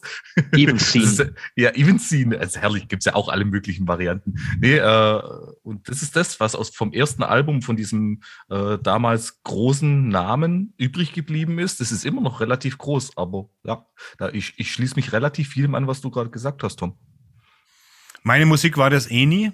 Ich, äh, ich tue mir wirklich schwer bei vielen, das hört sich jetzt, das hört sich jetzt wirklich showy an, aber ich tue mir schwer bei äh, was man so Female-Fronted Metal nennt. Also nicht, weil da Frauen singen, weil ich zum Beispiel Konvent, das ist eine All, da stehe ich hm. total gerade drauf. Oh, hm? Konvent, super geiles neues Das ist ein, was für ein Album, was für eine Stimme, was für eine All-Girl-Band, nennen wir es mal so. Also das ist nicht der Punkt, das will ich jetzt gleich sagen. Aber dieses, diese Schönsingerei so, äh, was dann ja eben so fast schon äh, so so wie wie bei äh, bei Arch Enemy auch und und und, und das ist jetzt nicht Schönsingerei, das ist ja auch Growlen, aber ich weiß nicht, das ist mir ich habe da ich tu mir da schwer auch manchmal mit diesen viele Mädels singen dann auch in dem versuchen Nightwish zu kopieren oder oder sonst irgendwas. Das ist so auch so beliebig geworden eine Zeit lang und da gehören eben Evanescence auch dazu. Ne? Das ist auch so, eigentlich, keine Ahnung, weiß ich nicht. Konnte ich noch nie was damit anfangen, muss ich ganz, deswegen muss ich mich da fast schon raushalten, um ehrlich zu sein. Aber war halt diese ganze 2000er New Metal genau. Generation, in der das halt wirklich gut funktioniert hat und in der vielleicht genau dieser ähm, Spagat rüber zu Nightwish, aber mit den Elementen des New Metals kombiniert mit so ein bisschen härteren Gitarren hier und da, ja. vielleicht den Erfolg auch wirklich ausgemacht hat. Und man muss ihr lassen, sie ist ja eine gute Sängerin, ähm, muss ich auch gestehen, war ich damals ähm, durch meine damalige Freundin, ist jetzt auch schon wieder Ewigkeiten her, auf einem Konzert von denen. Und da hat überhaupt keinen Bezug zu dieser Band. Und man muss sagen, live war das okay, so, das war echt in Ordnung. Sie hat das singen können, die Band hat das ordentlich aufs Brett gebracht, so überhaupt nicht mein Metier, ehrlich gesagt, aber es war nicht so, dass ich live dachte, boah, Hilfe, wo bist du hier hingeraten? Es war schon solide. Es war solide dargeboten. Also ich kann schon verstehen, dass die damals diesen Hype hatten und damals so gut funktioniert haben, gerade eben in 2003, 2006, wo diese Art Musik auch wirklich super präsent war. Aber genau, ich weiß nicht, ich hätte die heute auch gar nicht mehr auf dem Schirm. Also ich habe jetzt witzigerweise gerade eben geschaut, die hatten ja letztes Jahr ein neues Album. Das ist, das ist mir völlig abhanden gekommen, das habe ich überhaupt nicht mitbekommen. Also, weiß nicht, sind die wirklich so groß noch, dass man sagt, hier, die haben jetzt irgendwie noch Bewandtnis? Der Name ist, finde ich, schon noch relativ groß. Wenn sie mal auf irgendeinem Line-Up äh, drauf ja. sind, sind sie auf jeden Fall im vorderen Drittel drin. Okay, Zumindest krass. von dem, was ich da gesehen habe. Und ich bin mhm. immer wieder etwas verwundert gewesen, dass es immer noch so ist. Das ist krass. Jetzt hätte ich auch nicht gedacht. Mhm. Na, dann kommst du mit deiner Nummer drei, ne? Jo. Nummer drei. Felix, ja. Ähm, ja, bei Nummer drei tue ich mich jetzt schwer, weil ich jetzt noch so viele als Ersatz gehabt hätte. Weil bei mir wäre die Nummer drei die gewesen, die Tom gerade genannt hat. Tatsächlich.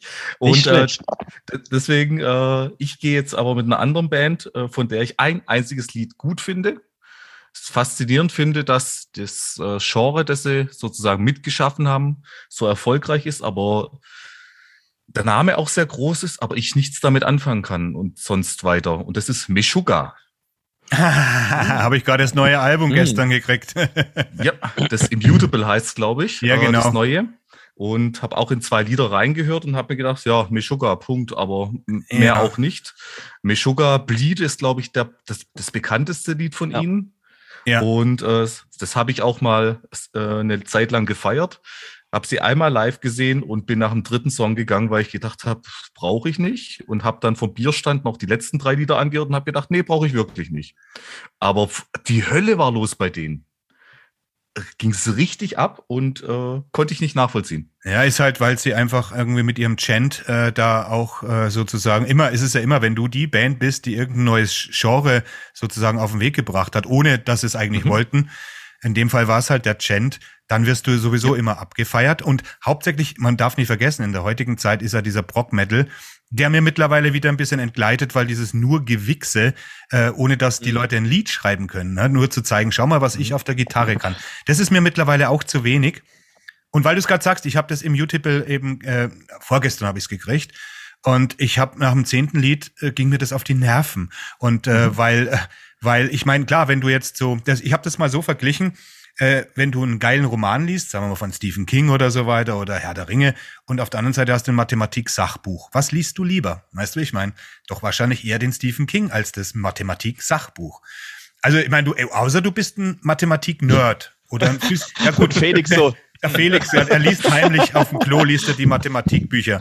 Der Gödel, der Gödelsche Unvollständigkeitssatz oder so. Aber nee, in der Regel ist es, das, so komme ich mir halt vor, dass äh, ich brauche volle Aufmerksamkeit auf die Band und wenn ich Musiker wäre, fände ich das wahrscheinlich zum Abspritzen.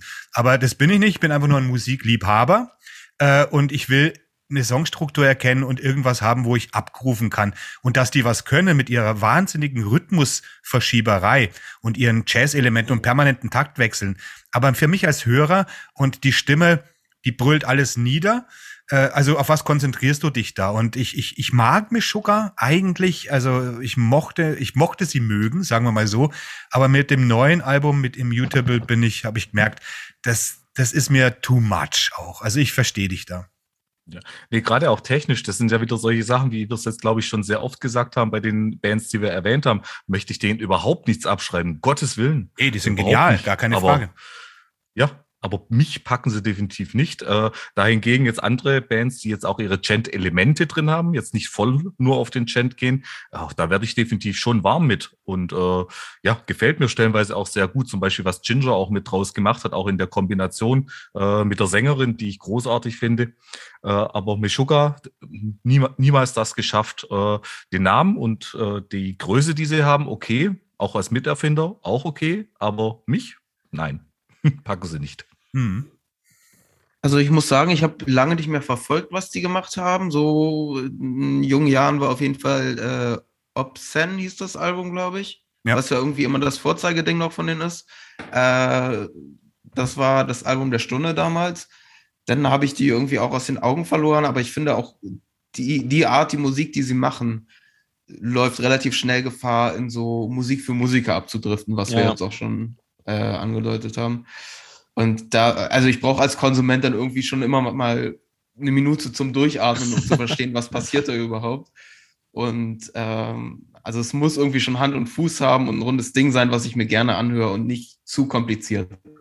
Ja, das ist es, äh, dieser Dream Theater-Effekt, äh, die wechseln sich ja auch einen ab, aber Dream Mhm. Theater kann immer noch Lieder schreiben. Es muss nicht alles gleich gut sein, aber du hast auf jeden Fall das Gefühl, du wirst hier nicht an die Wand gepresst und blickst gar nicht mehr, was eigentlich los ist. Das, dafür höre ich nicht Musik. Ne? Und das hat sich im Brock äh, mittlerweile so ein bisschen eingebürgert. Bei Haken ist es ähnlich. Ich mag ein paar Sachen von Haken, aber Haken ist so eine Brock-Metal-Band, die einfach auch nur zeigt, was sie kann die ganze Zeit. Und das ist mir dann musikalisch einfach ein bisschen zu wenig. Ne? Ja, das ist ein, das ist ein schwieriger Punkt, weil ich glaube, es gibt wirklich diese zwei Lager, wo das eine echt sagt, okay, ich will gucken, was musikalisch bis ins Maximum geht, technisch. Das andere will halt irgendwie Groove haben, wo sie mitgehen können, wo sie einen Wohlklang erleben. Und ja, kann ich bei Meshuggah auch völlig verstehen, dass man da nicht, nicht reinkommt. Keine Ahnung, ich lange ging es mir zum Beispiel mit Opeth, so, wo ich auch immer dachte, boah, es ist ja nur Gewichse und nur irgendwie Den sinnlose ich Kombinationen. gebraucht. Hm? Ich, ich auch. Und irgendwann hat's Klick gemacht. Das war auch durch einen Kumpel, der meinte, ja, ja, hör dir mal das Album an. Ich so, Die alten ja, Sachen gut, aber. noch mal eine Chance. Naja, ähm, ja, klar, war, ähm, ich glaube hier, ähm, bla, Water Park. Blackwater Park, ja. Blackwater Park, genau.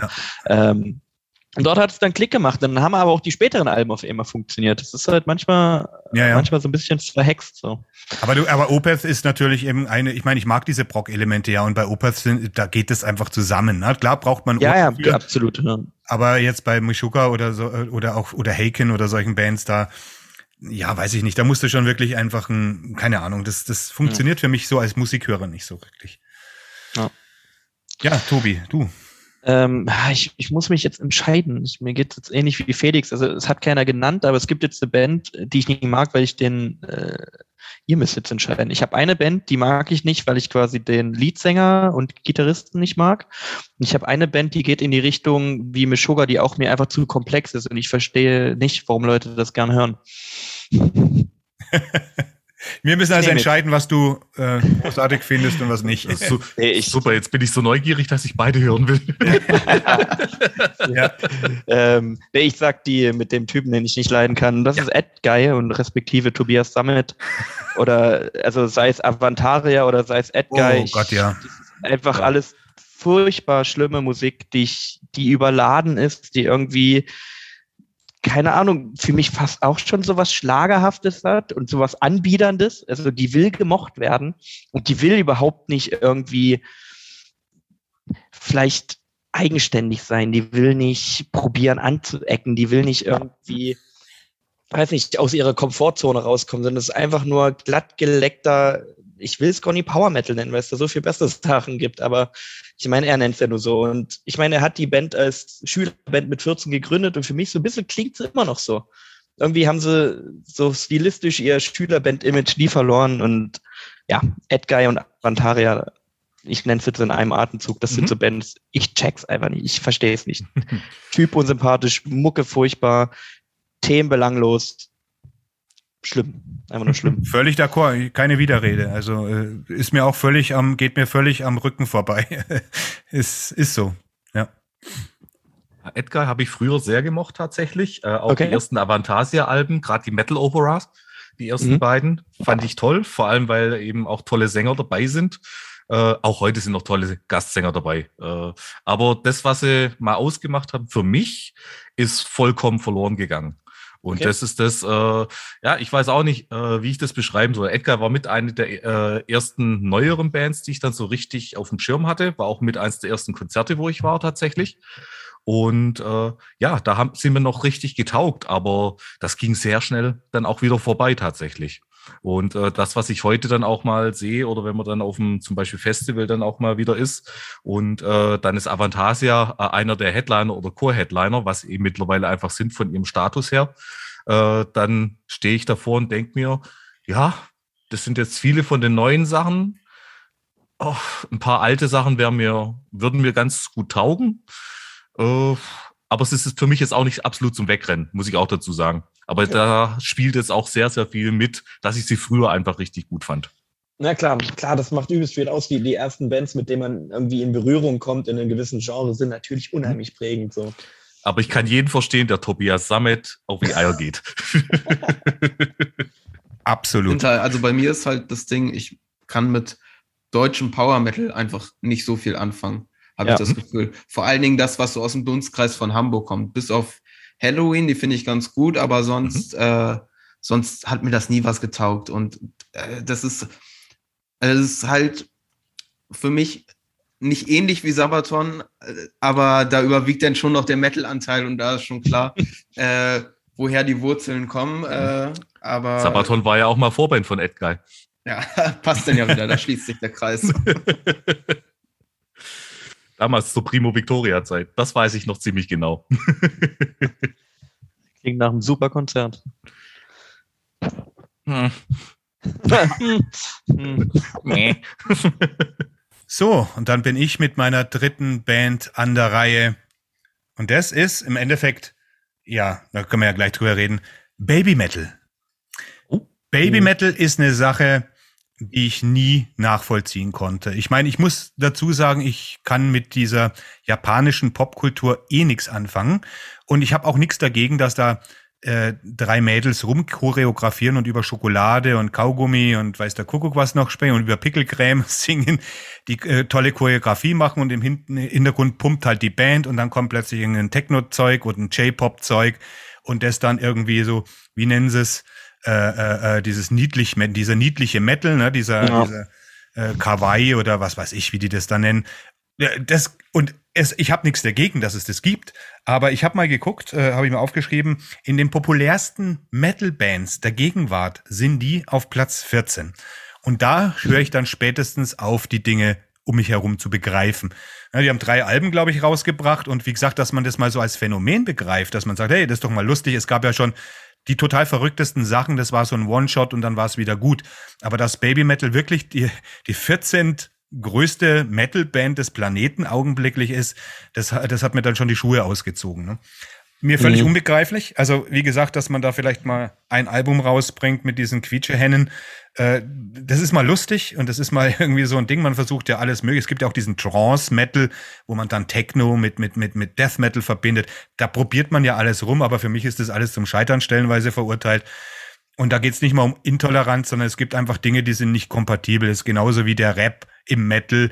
Das war mal ein schöner Versuch, das hat mal eine Zeit lang funktioniert, aber im Endeffekt geht es nicht gut. Das sind die Positionen, die musikalischen Positionen doch zu gegensätzlich und deswegen funktionieren äh, verschiedene Sachen einfach nicht. Und die haben halt, das ist eine gecastete Band, beziehungsweise die ist am Reißbrett entstanden und alles ist in Ordnung für mich. Ja, okay, das ist eine Spektakelshow, aber wie gesagt, dass die die 14 größte gegenwärtige Metalband auf dem Planeten sein sollen, nach Phobes, das ist mir ein absolutes Rätsel. Da komme ich nicht klar drauf. Da kann ich dich absolut verstehen. Da, ich frage mich gerade, was 14 größte? What? Ja. Also, also, also, dass man da mal ein Lied hört und das ganz lustig findet oder dass es einem direkt auf die Nerven geht. Ich glaube, da äh, gibt's sofort äh, zwei Meinungen bei zwei verschiedenen Menschen. mhm. Äh, und äh, was bei denen ja enorm ist, und das äh, habe ich selber beim äh, Siffy bei einer Reaction erlebt. Wir haben auf ein Lied reagiert, Baby Metal und Rob Halford zusammen. Und ja, äh, man hat auch gemerkt, die äh, wir, wir sind da auch, äh, durch Zufall in so eine Reaction-Playlist reingekommen und es haben sich relativ viele angeguckt. Und die haben so eine harte Fanbase. Äh, ja. Denen war es scheißegal, dass wir Deutsch gesprochen haben. Die haben auch kein Wort verstanden, was wir da gesagt haben. Aber das, was sie äh, verstanden haben, äh, ist so als Kritik aufgenommen worden, dass man sofort in den Kommentaren äh, dafür niedergemacht wurde. Und das fand ich echt erschreckend. Das ist das, was bei mir bei Baby Metal sehr hängen geblieben ist. Äh, so lustig das mal sein kann aber dann lass es bitte ein Lied sein und dann ist genug. Äh, aber puh, ja, aber das, dass sie wirklich auch so groß sind, wie du gerade gesagt hast, das war mir nicht bewusst. Das ist überhaupt auch äh, so eine Unart. Also wir hatten es ja vorhin drüber bei Powerwolf und so weiter und bei Rammstein und solche, solche Sachen. Diese, ich nenne es immer diesen Randbezirk-Metal eben, dass ich, äh, ich meine, ich bin in, seit den 80er Jahren dabei und natürlich äh, Innovationen, Versuche, Fehlversuche, Trial and Error, das ist äh, der Lauf der Welt aber dass tatsächlich erstens mal so, so teilweise der Ker ich meine, gut, was ist der Metal-Kern, was ist die Metal-Szene? Das man muss man mal vorsichtig sein, wie man sagt, ja. aber da eine Unterwanderung stattfindet von Leuten, die eine ganz andere Gesinnung haben und die dann wirklich sowas machen, wie du sagst, die, die, die anderen am liebsten abstechen würden für ihre andere Meinung. Das kenne ich und das meine ich mit Metal-Szene. Das kenne ich aus der Metal-Szene eigentlich eher nicht, wo man, wo man, wo man eigentlich cool ist, wo man einfach cool ist und genau, die Meinung des anderen stehen lässt und hier dann Einflüsse kommen, noch nicht mal musikalisch, aber das geht tatsächlich meistens mit dieser, mit dieser, mit diesen Fremdeinflüssen, sage ich jetzt mal einher, dass man merkt, da kommen ganz merkwürdige Leute und ich will niemanden pauschalisieren, aber ich merke das eben in den letzten 10, 15 Jahren nimmt es immer mehr zu und auch die Aggression gegenüber einer anderen Meinung, wie sie in der Gesellschaft eh schon gerade ist. Und der Metal war eigentlich immer eine Bastion, so Brotherhood ist natürlich ein total starkes Wort. Das ist, weiß ich selber, das hört sich immer so pathetisch an. Aber dass ein anderes Miteinander herrscht, dass wir im Endeffekt diesen Kram, diese Verlogenheit, diese Heuchelei nicht einfach so stehen lassen und nicht mitmachen. Das war für mich immer der Kern von einem Metalhead, ein aufgeschlossener Mensch, der selber denkt, der an Freiheit für jeden interessiert ist und nicht nur für sich selbst. Und das hat sich mit diesen komischen Einflüssen von so komischen Bands eben auch äh, vermehrt, meiner Meinung nach. Das ist nur meine Beobachtung, ich kann mich auch täuschen, aber da ist eine Unter Unterwanderung ist auch so ein starkes Wort, das weiß ich.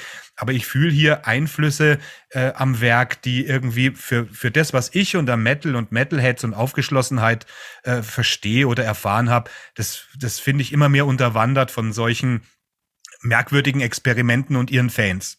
Das ist meine Beobachtung. Sag mal, im Black Metal wurdest du früher gerne mal abgestochen für eine blöde Meinung. Ja, du, äh, über Black Metal haben wir ja gesprochen, da ist es ja auch so. Äh, das ist ja eben auch das Problem, wo ich gesagt habe, das wären die, die, die, die, die, die Nazi-Black Metal-Bands, das wären die ersten, die im KZ gelandet wären. Müssen wir mal ganz ehrlich so sagen. Also was huldigen die da? Diese Unfreiheit, was wollen die da? Ich meine, klar, hier geht's teilweise auch um Provo, das ist ein sehr zweischneidiges Schwert, um diese Provokation. Und das kann man natürlich mit dieser politischen Scheiße kann man natürlich unglaubliche, äh, unglaublich, also es gibt die Kinder, Sex mit Kindern, sage ich jetzt mal, Nazi-Kacke, das sind Sachen, wo du wirklich ganz übel äh, provozieren kannst und äh, das Äußerste rausholen kannst. Und manchmal steckt auch nicht mehr dahinter. Es war ja selbst Fenris mit seinem Dark Throne, mit Aryan Black Metal. Der hat sich tausendmal entschuldigt ja. und keiner, keiner nimmt ihm das heute mehr böse. Jeder weiß, dass der Fenris überhaupt nichts äh, damit zu tun hat. Aber trotzdem wusste er genau, was er damit provoziert. Und das ist natürlich auch dann schwierig, schwierig für uns Musikhörer, äh, immer rauszufinden, was ist wirklich ein Wirrkopf und, und, und was ist einfach jetzt halt mal nicht lässliche Pro Provokation, aber eine Provokation, die vielleicht anders gewichtet werden muss. Ne? Ist ja ganz schwieriges, äh, schwierige Gratwanderung. Äh, im Black Metal, ich mag eben Black Metal, aber ich mag nicht alle Arten von Black Metal. Aber man hat schon, ich habe eine Zeit lang wirklich Abstand davon genommen, weil ich keine Lust hat, hatte, mich erstmal über die Band zu informieren und was sie denn politisch denkt, bevor ich das Album anhören äh, hören kann. Ne? Und das war eine lange Zeit. Mittlerweile äh, weiß ich nicht. Äh, gucke ich schon auch, aber ich, ich mache das jetzt nicht allein davon abhängig. Ich gucke schon, also wie gesagt, hier Sumerian Toms aus Köln, um hier mal noch äh, eine, eine Schleichwerbung zu machen, habe ich in meiner Ankündigung, was kommt im April. Das ist ein, ein, das ist ein richtig geiles Album. Kauft euch das.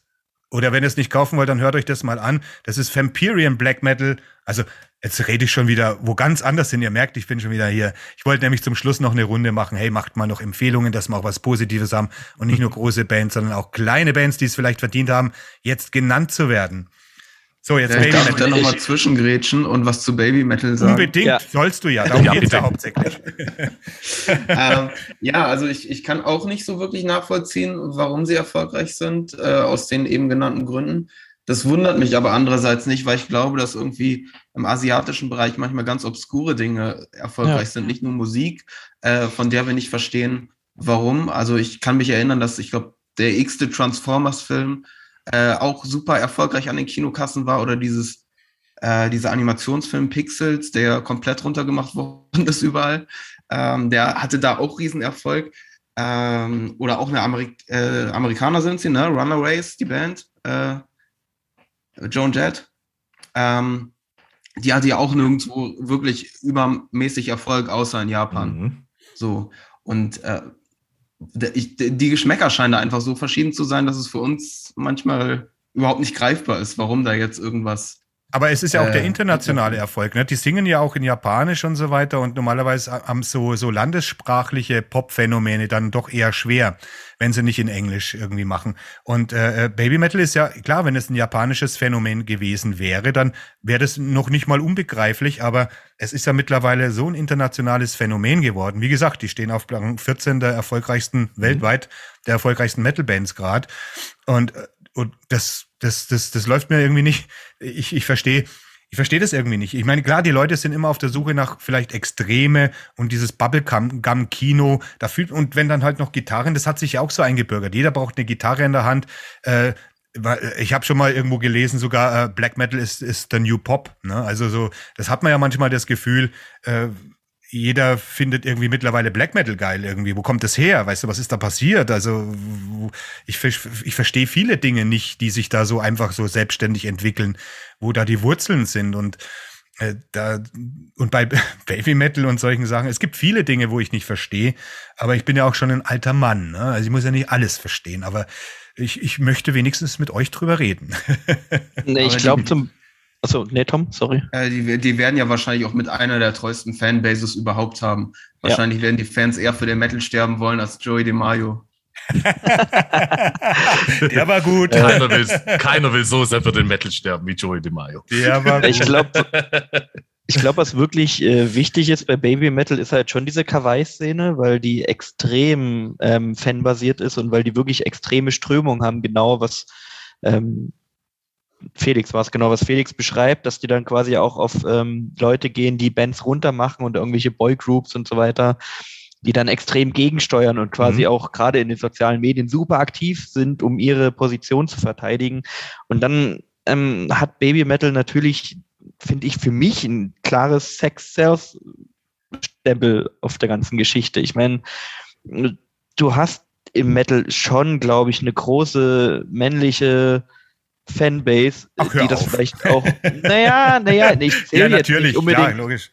Ähm, euch drei jetzt dazu, aber ich denke schon, dass viele das auch einfach geil du, finden, dass Brüste. da drei, naja, dass da drei Girls vorne rumtanzen in Schulmädchenuniform und äh, in klaren Posen und dann sich da so ein bisschen darstellen. Ich denke schon, dass das da bedeutend mit reinspielt für den ganzen Erfolg und unbedingt. Das ist auch, bei auch so ein bisschen als Gateway von dieser Kawaii, Japan, Sugar Girl Geschichte hin zu dieser bisschen härteren Spielart. Also ich glaube, diese Gatekeeper-Funktion haben die halt auch und vielleicht hat es deswegen sozusagen. Aber diese dieses, dieses Sex Cells, das hast du ja auch bei Arch Enemy. Du hast, du, du hast da immer irgendwelche Ladies vorne, die, die, die total ja. gecastet sind, weißt du so. Und äh, ich meine, abgesehen ja, gut, davon. Aber Engel Gossow war nicht gecastet. Nein, nein, eben, die war nicht gecastet. Das stimmt. Ich meine, die hat zufällig gut ausgeschaut und hat auch noch das rührende Organ gehabt. Aber das ja. war auch eine der ersten, die das überhaupt gemacht haben, wo die Fans damals noch nicht mal gewusst haben, dass das eine Frau ist, wo sie die ersten Takes gehört haben. Mhm. Und äh, Arch Enemy, der, der, der Amont hat ja auch gesagt, äh, am Anfang wollte er das seiner Fanbase erstmal, der wollte erstmal gucken, wie sie darauf reagieren. Und keiner hat gemerkt, dass es eine Frau ist und dann hat er, haben sie es ja erst verkündet. Und mittlerweile ist es ja auch kein Thema mehr. Damals war es mit Sicherheit mehr ein Thema. Und unbestritten, dass die was können. Das möchte ich jetzt gar nicht mehr. Ich meine, man kann es nicht wirklich rausfinden, wenn man sie nicht wirklich live gehört hat, was ich jetzt zum Beispiel nicht habe. Aber man kann im Studio schon ziemlich viel nachkorrigieren. Außer Konvent, bei Konvent weiß ich, die Dame hat diese Stimme. Mein lieber Freund, die, die grüllt manchen, an, äh, manchen, manchen Kerl an den Wand, an die Wand. Aber darum geht's auch gar nicht. Ich meine, es ist ja diese Sex Cells Sache, die ist, die war im Metal früher jetzt auch nicht so. Ich meine, Doro Pesch und, und die ganzen Metal Weiber ne, nenne ich jetzt mal. Ich das wollte ich auch gar nicht aufmachen. Das ist gar ja. nicht die Schublade, die ich aufmachen wollte. Ich, ja, ich, ich meine, dann, dann, dann guck dir ähm, die aktuelle Bethlehem-Sänger Onila, die Bethlehem-Sängerin und ja. ähm, von äh, Dark Doctor und Slaughter Cult, äh, da hat sie ja auch gesungen. Ähm, das geht mir gar nicht drum, Success im Sinne von Frauen in Bands äh, sind der einzige Grund, warum die erfolgreich sind. Also nein, nein, um Gottes Willen. Aber bei Baby Metal spielt schon, glaube ich, absolut, eine große ja. Rolle, weil die Darstellung der Weiblichkeit und gerade dieser, nicht dieser mal Weiblichkeit, vor allem diese, genau, auch, ne? genau, genau, ja. dieser Kindlichkeit und eben dieses, dieses junge, quasi, ne, weiß nicht, barely legal Mädchen, Entschuldigung, dass ich das so sagen muss. Nee, das ist so. Also, wenn du jetzt zum Beispiel. schon, dass da extrem damit gespielt wird, um Erfolg zu haben viele, viele japanische äh, Pornos, äh, die, die ja mit ja. Manga und Anime rummachen, auch in Zeichentrickformat und so weiter. Das ist ja genau dieses, die haben alle irgendwie diese Kleidchen an. Ja, sei es drum. Ich verstehe es halt einfach nicht, dass man da so, ja. so, so irre drauf wird. Also das ist halt einfach nur der Hintergrund. Ne? Ja. Da, da gehe ich d'accord. So, jetzt haben wir unsere flotte, muntere Runde. Ne? War echt nett mit euch. Ihr habt jetzt noch Empfehlungen. Ich habe vorhin nonchalant jetzt schon wieder mal hier Sumerian Toms ja, reingehalten. Also einfach nur zum Schluss vielleicht irgendein Album, was ihr gerade auf dem Plattenteller habt. Ich habe Sumerian Toms in Dauer Rotation, Vampire, Vampiric Black Metal aus Köln. Großartig, Wall of Sound, atmosphärisch wie die Hölle, schnell wie die Hölle, beißend, wie es Graf Dracula schon seit 100 Jahren nicht mehr tut. Sumerian Toms. Muss es was? denn aus diesem Jahr sein? Ja, was ihr halt gerade auf dem Plattenteller habt. Nee, muss nicht aus diesem Jahr sein. Mach dir da mal kein, keine Zwänge. Dann supporte ich einfach mal ein paar Jungs ähm, von uns aus Leipzig. Das sind Destillat mit dem Album Under Black Horizons. Könnt ihr mal auf Bandcamp suchen. Sehr geiler Melodic Death Metal mit Black Metal. Ein Sprengseln hier und da. Super fett produziertes, schönes Album. Mhm. Destillat. Destillat wie das Getränk. Genau, exakt. Okay. Genau. Ist das könnt ihr euch mal reinziehen. Super gutes Album. Okay. Genremäßig schon mal geil. Ja. Felix?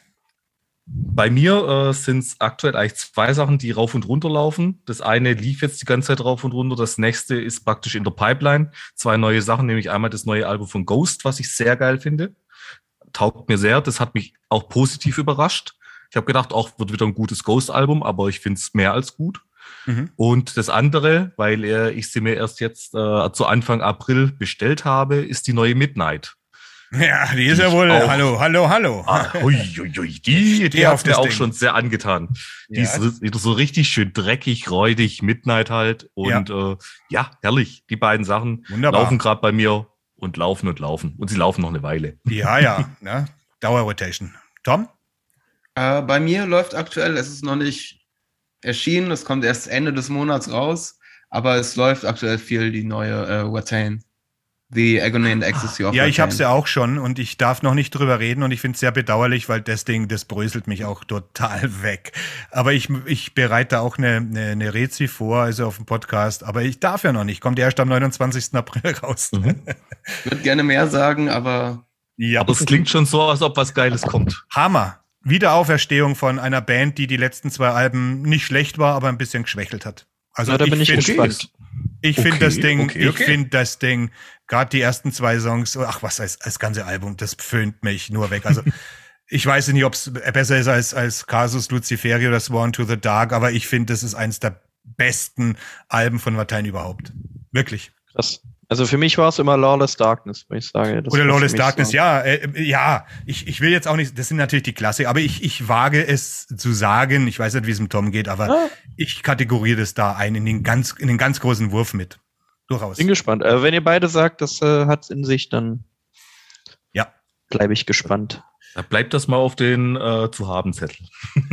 okay, Leute da draußen, das war's von uns. Die Crossroad Crew kommt wieder im Mai. Thema werden wir noch bekannt geben. Und ja, supportet uns, liked uns auf Instagram, geht auf den Weblog workofsirens.blogspot.com, dort kriegt ihr immer die neuesten Sachen avanciert. Ansonsten ist der Podcast überall abrufbar, wisst ihr ja. Und bleibt uns gewogen. Und äh, bis dahin, keep on rockin'.